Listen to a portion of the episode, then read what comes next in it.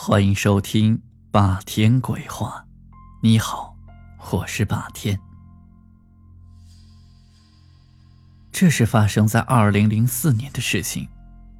刘超是学生，读的是三流大学，就是为了混一张大学的毕业证书。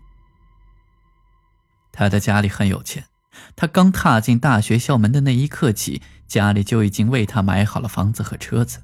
甚至他爸爸连他毕业后的工作单位都给他准备好了，所以刘超对于自己以后的生活没有什么可担忧的。在大学的这段时间里，他每天也不怎么上课，整日泡在网吧里玩游戏，无所事事。到了大三那年，他就开始酒吧泡妹子，这样一来，在学校的寝室居住就有些不方便了。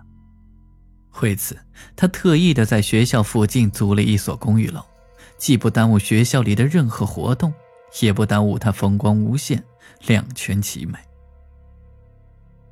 这已经是大四的最后一段时光了，还有一个月，他将要走出学校的大门，步入社会了。但对于他来说，步入社会之后，将不会再有现在这样自由了。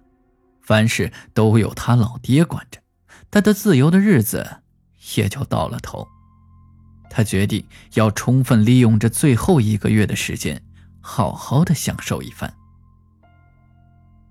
于是，在每天夜里，他都会和一群狐朋狗友在酒吧、歌厅里通宵达旦的狂欢。到了白天之后，他就躺在床上睡大觉。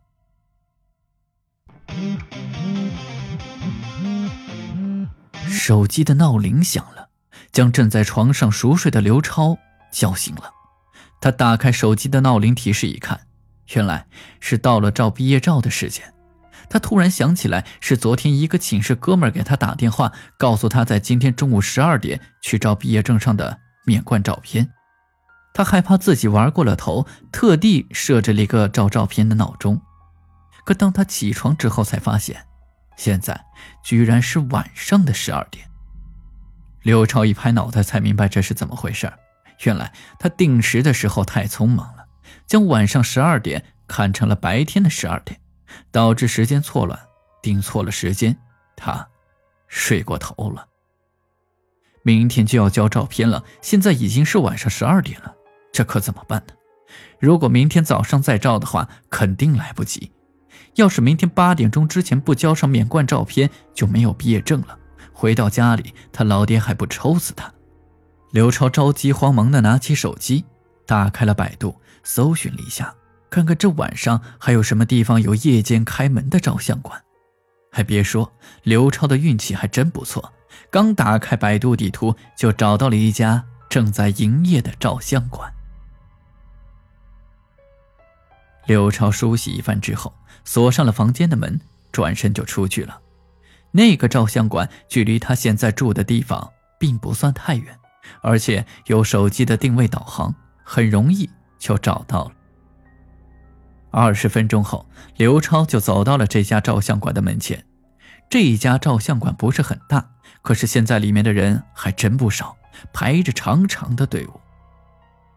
看着这些人的打扮，都像是一些学生。看来和他一样错过照相时间的人还真不少。刘超走进屋里，开始排队。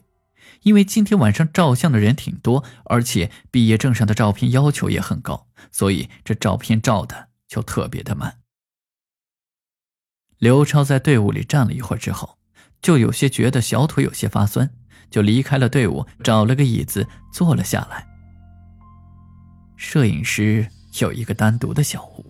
在这里排队的人，轮到谁照相，谁就会走进摄影师所在的小屋里。刘超在椅子上东张西望，等待着照相。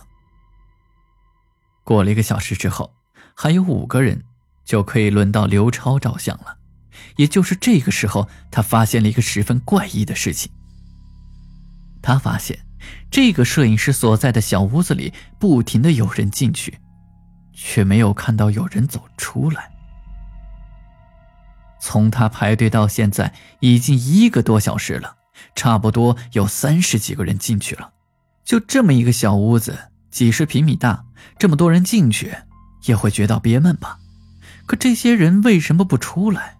难道这小屋还有另外一个出口？刘超心中满是疑问，也充满了好奇。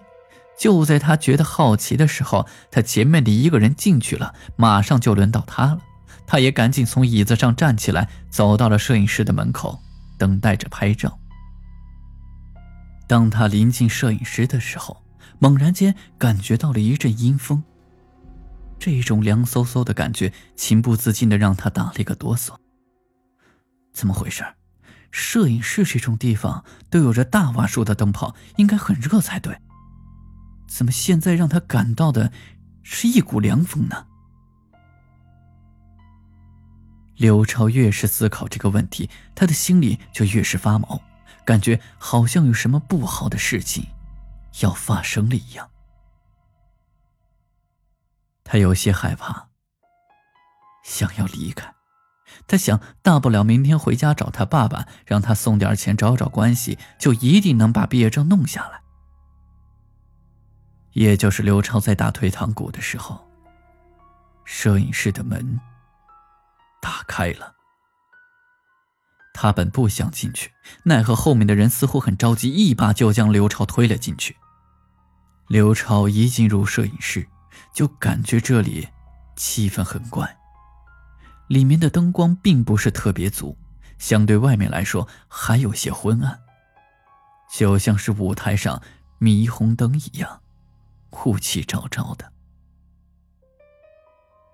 他的眼睛四处观望，他发现这个摄影室里居然没有别的门。这一次，刘超吓得可不轻。这个摄影师只有一个出口的话，那刚刚进来的人，都去了哪儿？刘超的心里越想越害怕，他不想照相了。他意识到，这个恐怖的照相馆，这个诡异的摄影室，一定有着很大的秘密，这里一定会发生意外。刘超一想到这儿，双腿就不断的颤抖起来。我我不照了，不照了，行不行？面对着刘超的摄影师，并没有说话，只是仅仅用一根手指，刘超的身子就不由自主的走到了照相机的前面。刘超很难想象，也不知道自己身体为什么不受控制，为什么自己来到了照相机的正面。刘超害怕了，他想大声呼救，可是他自己的嘴巴张不开，他觉得自己的脸正在不由自主地做着微笑的表情。就在他脸上露出微笑的那一瞬间，摄影师摁动了快门。相机的快门声之后，刘超就感觉自己的身子猛然间的变小、变瘪，变成了一张照片。刘超心里害怕极了，可他害怕也没有什么用。因为那个摄影师已经将他变成了照片，夹在了影集里。刘超此时也终于想明白前面的人为什么没有走出去，因为他们都被照成了照片，和他现在一样，被夹在了影集里。好了，今天的故事就讲到这里。喜欢霸天鬼话的朋友们，欢迎关注霸天，订阅转发，我们下期再见。